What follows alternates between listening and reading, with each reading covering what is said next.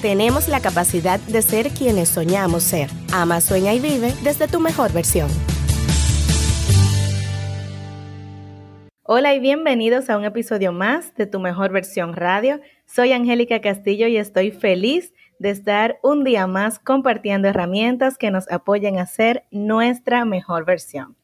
En el día de hoy estamos hablando y estaremos analizando sobre la depresión y cómo el mindfulness puede ayudarnos a combatir. Para eso me hago acompañar de una psicóloga clínica con máster en adicciones y experta como instructora de mindfulness en República Dominicana. Ella es Glenis de la Cruz. Bienvenida, Glenis. Hola, buenas noches. ¿Cómo estás? Gracias por la invitación y buenas noches a todos. O bueno, buenas noches, buenos días cuando nos escuchen. Yo feliz de tenerte por aquí, Glenis, y de poder decir que he visto tu evolución en todo este proceso, por lo menos en la parte eh, digital y con los talleres y demás, porque tenemos cerca de tres años conociéndonos que por cierto fue por las redes que nos conocimos, si mal no recuerdo. Sí, exactamente, como más o menos mis primeros talleres así y mis pininos en las redes. y decir que hay una evolución muy interesante. Eh, yo te felicito por eso, porque has creado una comunidad a base de constancia y buen contenido, que eso de verdad tiene un peso muy valioso en el mundo digital. Glenis, y vamos a lo que nos compete en el día de hoy. Yo quiero que iniciemos por, por lo básico, que nos hables tú sobre los conceptos de depresión y cómo ésta se puede diferenciar de la tristeza, que por lo regular eh, suele pasar que se confunde. Claro. Eh, mira, la depresión es un estado del trastorno del ánimo, o sea que es un trastorno emocional que viene causado por un sentimiento de tristeza constante en el tiempo, por lo menos para que podamos eh, diagnosticar una depresión, la persona debe estar transitando por un sentimiento de tristeza por seis meses. Entonces, eso, eso es una diferencia ahí importante. Además de que cuando una persona está transitando por una situación de depresión, está con este trastorno, pues no tiene la misma motivación de realizar las actividades que realiza a diario. Eh, además tiene pensamientos recurrentes de desmotivación, quizás pérdida de, del contacto con la realidad por, por, esta desmotivación, o sea, como que ve todo realmente más lo, lo negativo de lo que quizás la buena cosa que pudiera tener, el contacto que pueda tener también con sus propias herramientas. Y esto pues invalida a la persona de una manera física y, emocionalmente para realizar las cosas que antes pudiese realizar de una manera eh, muy natural y muy productiva. Entonces, además de eso, Angélica, es importante mencionar que la OMS, cuando hace un estudio, y todavía no tenemos la situación de la pandemia, eh, habían pronosticado que para este año 2020 la depresión iba a ganar un importante porcentaje de personas afectadas por este trastorno. Entonces, ahora le sumamos la pandemia, que eh, luego de que quizás empecemos más o menos a adaptarnos un poquito a la nueva normalidad, que la economía como se ha visto afectada y ya no, muchos quizás no, no tengan como la vida como la conocían antes, quizás su, su desenvolvimiento económico igual se ve afectado. Eso va a ser factores también de depresión, o sea que cuando la OMS eh, tira esta cifra, mm, no se imaginaba lo que venía, o sea que esto puede ser mayor, este porcentaje de personas que puedan estar afectadas por, por este trastorno. Entonces, para diferenciarlo, está esta parte importante, el tiempo. Y la tristeza es sencillamente un, un, sentimiento. Se me muere una persona, me quedo quizás sin empleo, me comparo y me siento triste por lo que estoy viendo, no me hace sentir quizás halagado o en contacto con realmente quién yo soy. es una faceta, no es un estado de ánimo constante, no necesitas ir a, terapia por una tristeza. O sea que un sentimiento de tristeza manejado y y bien acompañado, quizás un amigo tuyo te puede acompañar y ayudarte a salir de ese estado de, tristeza, se puede sobrellevar, pero sí ya hay que alertarse, pues cuando realmente esta persona tiene semanas, quizás meses totalmente invalidado, que no tiene deseo de, quizás de bañarse, eh, de comer, ser productivo, de compartir con los amigos, están más aislados, su sentimiento de desesperanza y quizá de angustia son muy marcados, entonces sí es momento de, buscar ayuda profesional. Entonces sí podemos pasar de una tristeza muy acentuada hacia un trastorno de, depresión. Ah, perfecto. Yo sé que en los temas humanos, por más que uno estime de que ah, no hay fechas exactas, porque cada persona tiene como que sus ciclos, ¿verdad?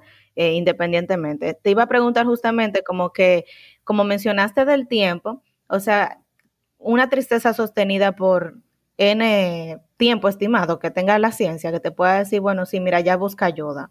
¿Existe alguna estimación?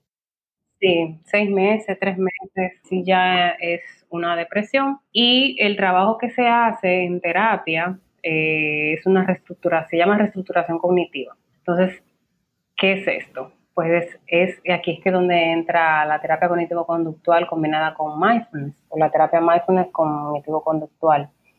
Eh, trabajar con el pensamiento y cómo la persona está percibiendo esa realidad, eh, el manejo de los sentimientos y si es necesario, pues obviamente la ayuda de psicofármacos para que esa persona vuelva a recuperar su, su bienestar. O sea que ahí entraría un tema multidisciplinario porque estaría el psicólogo, terapeuta y el psiquiatra en caso de que haya un tema de medicación, ¿correcto? Exactamente. Tú mencionas, eh, bueno, pues básicamente la duración, el tema del desánimo y demás, pero en términos generales, ¿cómo yo como individuo o alguien en mi entorno, por ejemplo, porque a veces tenemos alguna persona en la casa y no nos damos cuenta, decimos, ay, que no, que ahora él está muy cansado, no sé qué. ¿Cuáles señales deben servirnos de alarma para identificar que hay que ir con un profesional de la salud mental? Un sentimiento como te digo, persistente de, tristeza por tres meses o más. Puede presentar también irritabilidad o frustración y pérdida total de interés por las cosas que antes le, motivaban. Eh, eso incluye relaciones sexuales, los hobbies, el deporte, el trabajo. Eh, se altera también el ciclo del sueño, eh, una fatiga crónica por, por la misma desmotivación puede venir ansiedad también, porque ese sentimiento de, desesperanza, de no, no, tengo el control de lo que entiendo que pueda suceder, causa ansiedad. Entonces se, pueden como conjugar los dos estados. Además también de que su razonamiento no va a ser normal, o sea, es como una lentitud con esa capacidad de razonar. Eh, no va a tener una buena concentración y quizás pudieran aparecer pensamientos de, muerte, pensamientos suicidas. Y eh, tampoco una buena higiene, porque no me motiva nada en, este momento y mucho menos cuidarme. Entonces, esos síntomas, eh, ya si en ese tiempo, tres meses en adelante, pues sí, la persona debe de, llamarle la atención y, buscar ayuda o, o, preguntarle a la persona, como más o menos de que tú necesitas, ¿qué tú sientes? ¿Cómo estás? O sea, ¿tú, tú crees que lo que está sucediendo con tu vida ahora te satisface? ¿Tú quisieras seguir en este estado? Porque obviamente si una persona no quiere la ayuda, pues entonces eso va a ser un poquito más cuesta arriba. Pero por lo menos el familiar, en lugar de atacar o de, o de hacer juicios, sino que tratar de que esta persona se dé cuenta de lo que está sucediendo en su vida, de las consecuencias que pudiera traerle, una especie de motivación, más que de, decir, porque a veces caemos como en esta trampa de decir, no, porque mira que yo, y no le demente, y echa para adelante, pero el que tiene un estado de depresión no ve esa, no ve una motivación, no hay una luz al final del túnel, porque además sucede algo a nivel neurológico y es que el nivel de serotonina en la persona depresiva desciende. Entonces, por eso aquí entra la, la, terapia de psicofármaco. Ok, en ese sentido, entonces sería, bueno, eh, tú mencionas algo importante, debe salir del individuo, pero a veces están tan sumergido que tiene que intervenir el entorno. Mencionas una pincelada importante para quienes nos escuchan y puedan abordar algún familiar, no ir desde el tú puedes, tú puedes, porque ya hay un tema de motivación, es algo más profundo es como ser invitación a que esa persona pueda ver. Me imagino que un trabajo difícil también. El familiar quiere lo mejor en caso de verlo, o, el amigo. Sí, pero siempre creo que es clave la empatía, quizá todo en un momento pasamos por un, no por una depresión, pero sí por una tristeza fuerte. Y aunque tú no sepas tal cual lo que está sucediendo con esta persona, pero escucharlo, escucharlo y quizá en, ese, en esa escucha activa tú descubras alguna, alguna motivación muy en el fondo de esta persona. Quisiera salir, pero no sé cómo. O sea, eh, o no tengo ninguna esperanza, no tengo ningún deseo de salir, pero de repente quizá tiene hijos, entonces tú puedes utilizar eso como una pequeña motivación. Lo importante es que tener por lo menos eh, algún atisbo de, que él te diga, sí, ayúdame. No importa en un momento qué, qué recursos tú utilices, pero nunca la culpa, nunca eh, la comparación, porque eso entonces lo que puedes hacer sentir a esta persona más invalidada de lo que ya está. Claro, naturalmente. Mira, eh, la ventaja de tenerte, aparte de que eres instructora de, mindfulness y obviamente psicóloga y tienes esta expertise, es esa sensibilidad que, te caracteriza y, por trabajar siempre el ser. Eh, yo quiero ahora que abordemos un poco cómo el mindfulness y desde tu experiencia, eh, con casos y demás, cómo esto puede ayudar a salir de la depresión, porque tengo entendido que no todos los psicólogos utilizan esta técnica. Eh, en el caso tuyo, sí. Sí. Eh, por ejemplo, una persona que llegue con una depresión, pues no solamente el mindfulness como herramienta única, sino es una combinación, como te dije, de la terapia cognitivo-conductual y el mindfulness, donde se haría un trabajo de, primero vamos a definir qué es mindfulness. el mindfulness es, el mindfulness o atención plena, como sería la definición al español, es tú tener la capacidad de ser consciente de lo que sucede en tu entorno y internamente de una manera objetiva, o sea, aceptando lo que está sucediendo. Y es una manera especial, diríamos, de ver eso que está sucediendo. Y es especial porque yo no hago juicios ni supongo, ni digo debería ser de tal forma, sino que esa conciencia es lo que se hace especial, que yo puedo ver esos pensamientos que están sucediendo dentro de mí. Que bueno, vamos a tomar el ejemplo que esta persona llegó a terapia, no está toda, no está sometido a, no vamos a hacer mindfulness con una persona que está en una depresión muy profunda, una depresión mayor, vamos a esperar que el medicamento que ya tiene con este psiquiatra vaya surgiendo efecto y que esos niveles de serotonina se, se nivelen. Entonces vamos a hacer una psicoterapia normal. Luego cuando este paciente esté estabilizado, pues entonces vamos a trabajar con el mindfulness. ¿Por qué? Porque el mindfulness te pide enfoque, que tú puedas ir ganando enfoque. O sea, hacemos el entrenamiento para ganar un enfoque. En este caso sería mayor introspección de lo que te está sucediendo que tú puedas ver lo que te suceda, podamos empezar a trabajar con los pensamientos, porque hay algo muy interesante en cuanto a la depresión y es que a veces no sabemos cómo inicia. La persona no, se da cuenta cómo inicia, pero quizás hay una situación de fondo que viene arrastrando, suponiendo que esta persona no tiene ningún tema neurológico eh, importante o quizás congénito, pero hay un trauma quizá de fondo aquí y vienes arrastrando esa situación de depresión y cada vez que tú te pones en contacto en tu día a día con esa situación, ese trauma vuelve y se activa y bueno, y ahí viene la depresión. Pero la depresión como que se reactiva, por decirlo de alguna manera, que esto es una recaída en la depresión en sí, con los pensamientos, los pensamientos de pasado y los pensamientos de comparación, comparando que quisiera estar muy distinto a lo que tengo ahora en mi realidad. Entonces el mindfulness te enseña que tú hagas las paces con tu realidad. Si tú primero quieres cambiar esa realidad, primero tú tienes que aceptarla para saber qué hay, qué hay que cambiar y qué herramientas yo tengo o qué recursos yo puedo utilizar para yo modificar esta realidad que no me gusta pero no es sencillamente no me gusta, me siento triste y me voy quedando en el no me gusta y ese rumiar no me gusta se va acentuando la depresión. Entonces, en mindfulness trabajamos cómo la persona aprende a relacionarse con sus pensamientos de una manera saludable y no, de una, de, y no desde la distorsión, que no es la realidad. Entonces, este tratamiento también le va dando a la persona el poder, me gusta llamarlo poder porque es un poder de manejar las emociones. Entonces, inmediatamente esta persona siente, por ejemplo, que este paciente eh, terminó su proceso y, está como en una terapia solamente de, seguimiento, pero ¿qué sucede? La, la depresión, como te dije ahorita, tiene un componente de recaída. Entonces, es por la relación que hay con el pensamiento. Inmediatamente esta persona que ya está practicando mindfulness tiene una capacidad de conciencia y de autoconciencia y de introspección, se da cuenta que viene la, que nace una tristeza. Por ejemplo, lo despidieron del trabajo.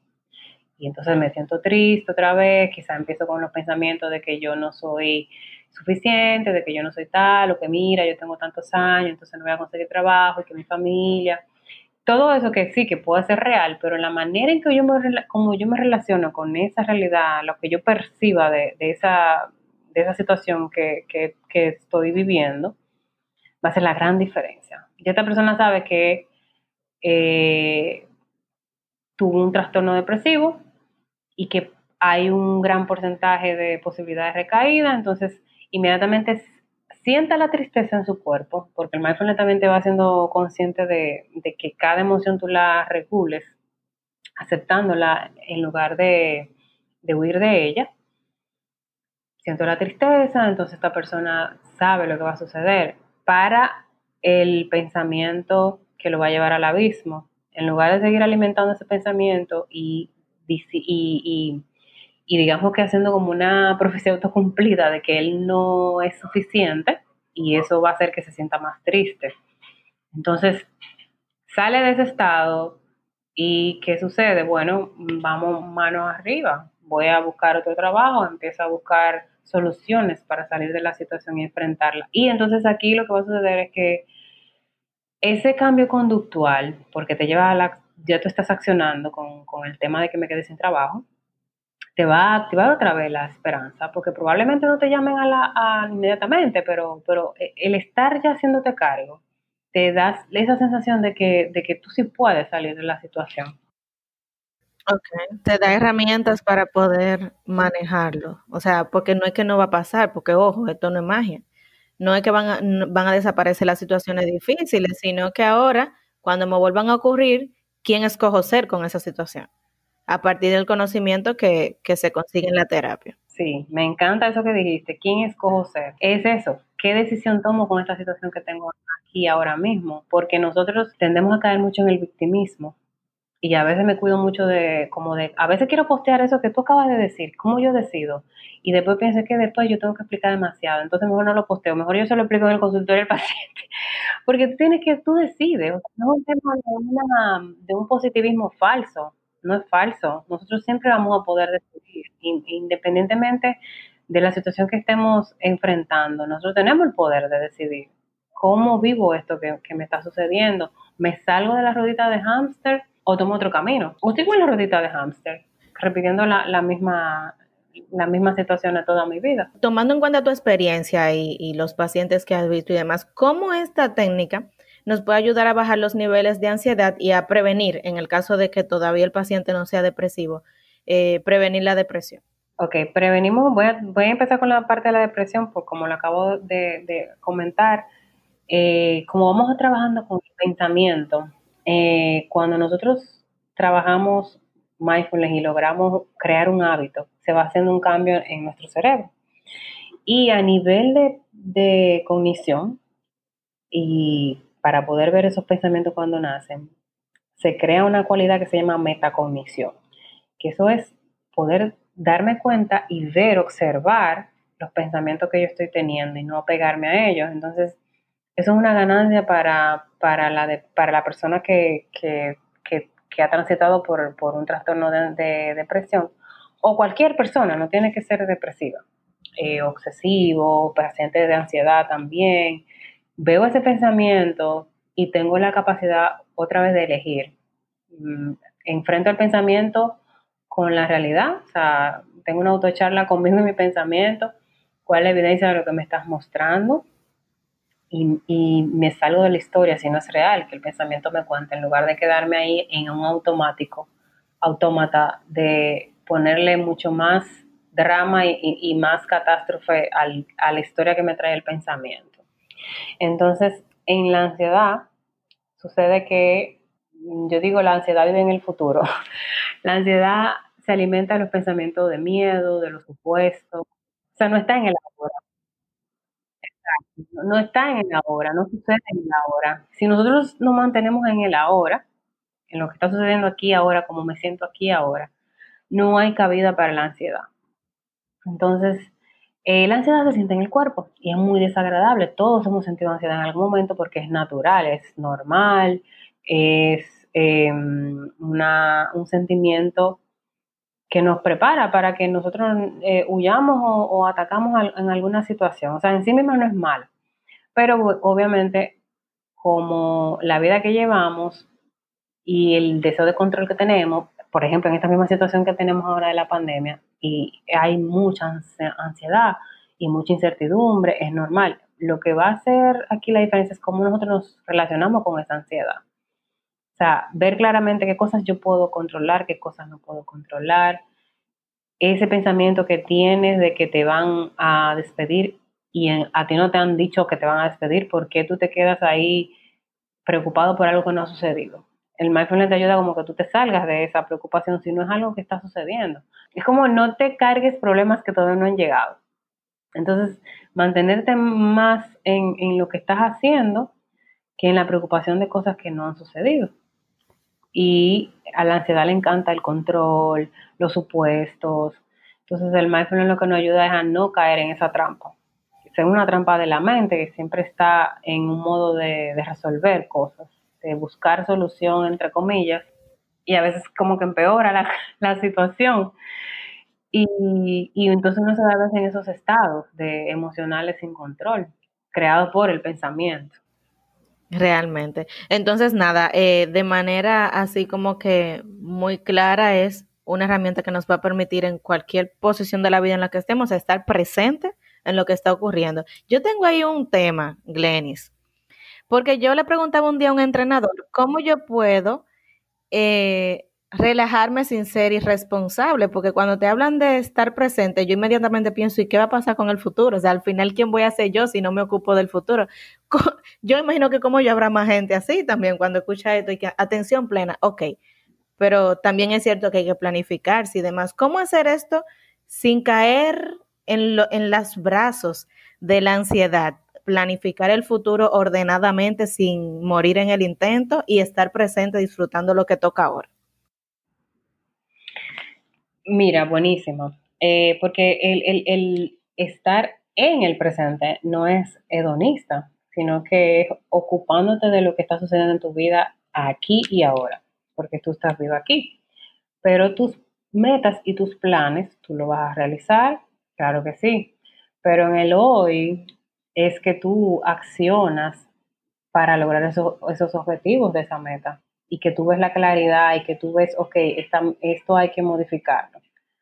Si tú te quedas en la ensoñación y dispersa, la meta no se va a cumplir.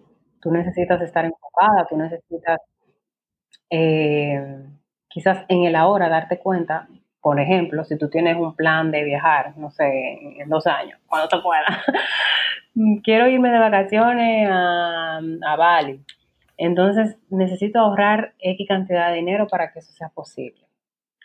Si tú no estás enfocada en el día a día, en cómo tú administras tu dinero, tú fácilmente te metes en Amazon y te compras, no sé, 200 dólares en zapatos, 100 dólares en qué sé yo qué cosas, de que porque tú los necesitas y no te pones en contacto con la realidad de que realmente tú no necesitas 10 pares de zapatos.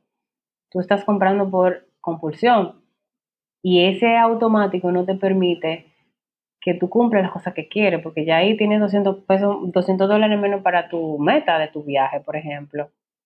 Eso como un ejemplo así muy, muy, muy vulgar, pero en el día a día, por ejemplo, a lo que ahora que todo el mundo está trabajando de casa, la facilidad increíble que hay de dispersarse entre los niños, entre el perro, entre la cocina, entre la comida, entre la limpieza. O sea, si tú no te organizas, ok, me organizo, ¿cuáles son las prioridades que tengo? Y hasta que yo no cumpla cada una de esas cosas y me enfoque en eso, no voy quizás a, llenar los requerimientos que tenía para ese día. Pero, y necesitas enfoque para eso. Y ese enfoque se gana estando presente ahí en lo que estás haciendo. Si vas a escribir un mail, si tienes que llamar a empresa para venderle tu taller eh, de manejo del estrés, entonces tú necesitas, ok, hoy voy a llamar a 10 empresas y voy a mandar no sé cuántos correos estoy enfocada en eso, pero mientras estás dispersa, estás, entras al Instagram, te paras y haces aquello y vuelves aquí y vuelves allí y se te fue la mañana y nada. Entonces ya en la mañana, supongamos, es el futuro y no hiciste nada. Sería entonces sí ocuparnos del futuro, o sea, por un tema de planeación, un tema de definir eh, ese objetivo y entonces es un, es un básico de la organización, ponernos pequeñas metas logrables y ocuparnos de ella para que entonces lograr ese gran objetivo sin tener que apresurarme al resultado. Es, es como lo veo de manera más simple, ¿verdad? Exacto. ¿Y cómo no me da ansiedad? Bueno, si yo estoy en contacto con el trabajo que estoy haciendo para lograr esa meta, eso ya eso sí mismo me da confianza. Porque tú tienes la sensación de que sí estás aprovechando tu tiempo y de que sí estás quizás llevando todas esas pequeñitas metas que te van a llegar a llevar a ese, a ese, a ese gran objetivo. Y eso ya en sí mismo da confianza, entonces no hay ansiedad. Porque la ansiedad es lo que te, te sabotea y te dice no lo vas a lograr. Pero cuando tienes conciencia de que en tu día a día sí lo estás logrando, no hay ansiedad. Me acuerda mucho eso que tú mencionas, yo soy muy gráfica y pienso mucho en la importancia de, de los vision board. Cuando tú te levantas y todos los días ves esa meta que te trazaste, es imposible que tú te pongas una cosa que vaya alejado a eso. O sea que mi invitación para quienes nos escuchan, si son visuales como yo, ponga su meta en la nevera, en la habitación, donde sea que usted lo vea. Y, así cada día se va a asegurar de dar los pasos necesarios para materializar eso. Glenis, eh, a propósito de que estemos aquí, porque esos son temas muy profundos para poder abordarlo en este tiempo, eh, la ansiedad sola requiere ya una temporada entera de un podcast, porque hay mucho que ver de la ansiedad y la depresión ni se diga, pero de manera así muy puntual para quienes nos escuchan. ¿Tú tienes hoy alguna herramienta que nos puedas dar que podamos incorporar en nuestro día a día para estar presente, para poder ser nuestra mejor versión en la cotidianidad? Sí, mira, para los que quieran eh, introducirse en el mundo del mindfulness de una manera bien formal, en el link de mi perfil de Instagram tengo una meditación gratis eh, de mindfulness, una meditación guiada. Pueden descargarla. La meditación en mindfulness se utiliza como una herramienta para poder enfocar la atención y poder fortalecer esa capacidad de, atención y poder enfocar la mente. Pero si el que no quiera meditar, pues puede hacer varias, varios ejercicios de respiración durante el día, de conciencia de la respiración, sintiendo la respiración no pensar en que estás respirando, sino en sentir, tratar de sentir la respiración, unos minutos, varias veces, como tomar breves pausas en el día, eh, tomar conciencia del cuerpo. Pueden también, por ejemplo, tomar conciencia con los sentidos, las cosas que ves, cosas que, que escuchas. Eso es un ejercicio para la ansiedad muy bueno también. Por ejemplo, tres cosas que puedo ver, tres cosas que puedo tocar, tres cosas que puedo leer la, la, la, la vas nombrando y entonces le estás quitando protagonismo al pensamiento que te mantiene con la ansiedad y vas fortaleciendo tu capacidad de estar en el presente. Em, cualquier tarea que se haga cotidianamente tú la puedes hacer con conciencia, sabiendo qué estás haciendo, por ejemplo, el baño, puede ser un momento mindful, la comida, poner los sentidos ahí en el alimento, en las sensaciones de tu cuerpo, cuando estás haciendo ejercicio, tú que estabas hablando del ejercicio, es buenísimo, yo lo hago y, y, me, y es un ejercicio mindfulness muy bueno porque tú te conectas con tu cuerpo y no te saboteas de que tú no puedes hacer quizás esa repetición más o que ya estás cansada. Entonces, en lugar de quedarte como en la duda en ti misma de que puedes lograrlo, te centras en respirar y en sentir tu cuerpo, sentir los músculos, eh, ponerle atención a la técnica en sí, suponiendo que estás levantando una pesa o, corriendo también se necesita como una técnica, una postura, anclarte en esa sensación. Eso es un ejercicio también muy, muy, muy mindful. Em, bueno, pero en general, todo, todo, todo lo que tú puedas, mientras más cosas hagas en tu día a día eh, con esa conciencia, más fortalecida estará tu capacidad de estar en el ahora. Muy bien, yo tengo aquí entonces anotadito, meditación, respiración y estar presente en lo que sea que tú hagas. Si va a fregar, con todo. Si va a lavar el baño, con todo. O sea, tú estás ahí en cuerpo y alma. Con eso me quedo. Glenn, ¿Dónde quienes nos escuchen pueden, pueden conseguirte? ¿Tienes redes sociales, blog? Danos todo para quienes necesiten terapia y para quienes quieran llevar sus talleres a sus empresas, eh, a sus equipos de trabajo, etcétera. ¿Cómo se comunican contigo? En Instagram, arroba mindfulnessrd y el email info arroba mindfulnessrd.com y mi teléfono 829-726-7648. Ahí estoy a la orden y me pueden escribir cualquier duda o solicitud.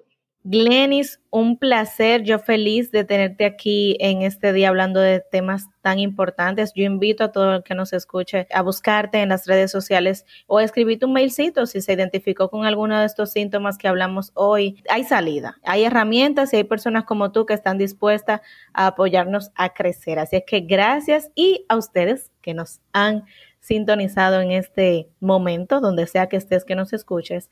Gracias por estar, por ser parte de tu mejor versión radio. Te invito a estar más cerquita por Instagram, tu mejor versión radio. Por ahí estaremos compartiendo más contenido y estando en contacto diario. Así es que hasta el próximo episodio.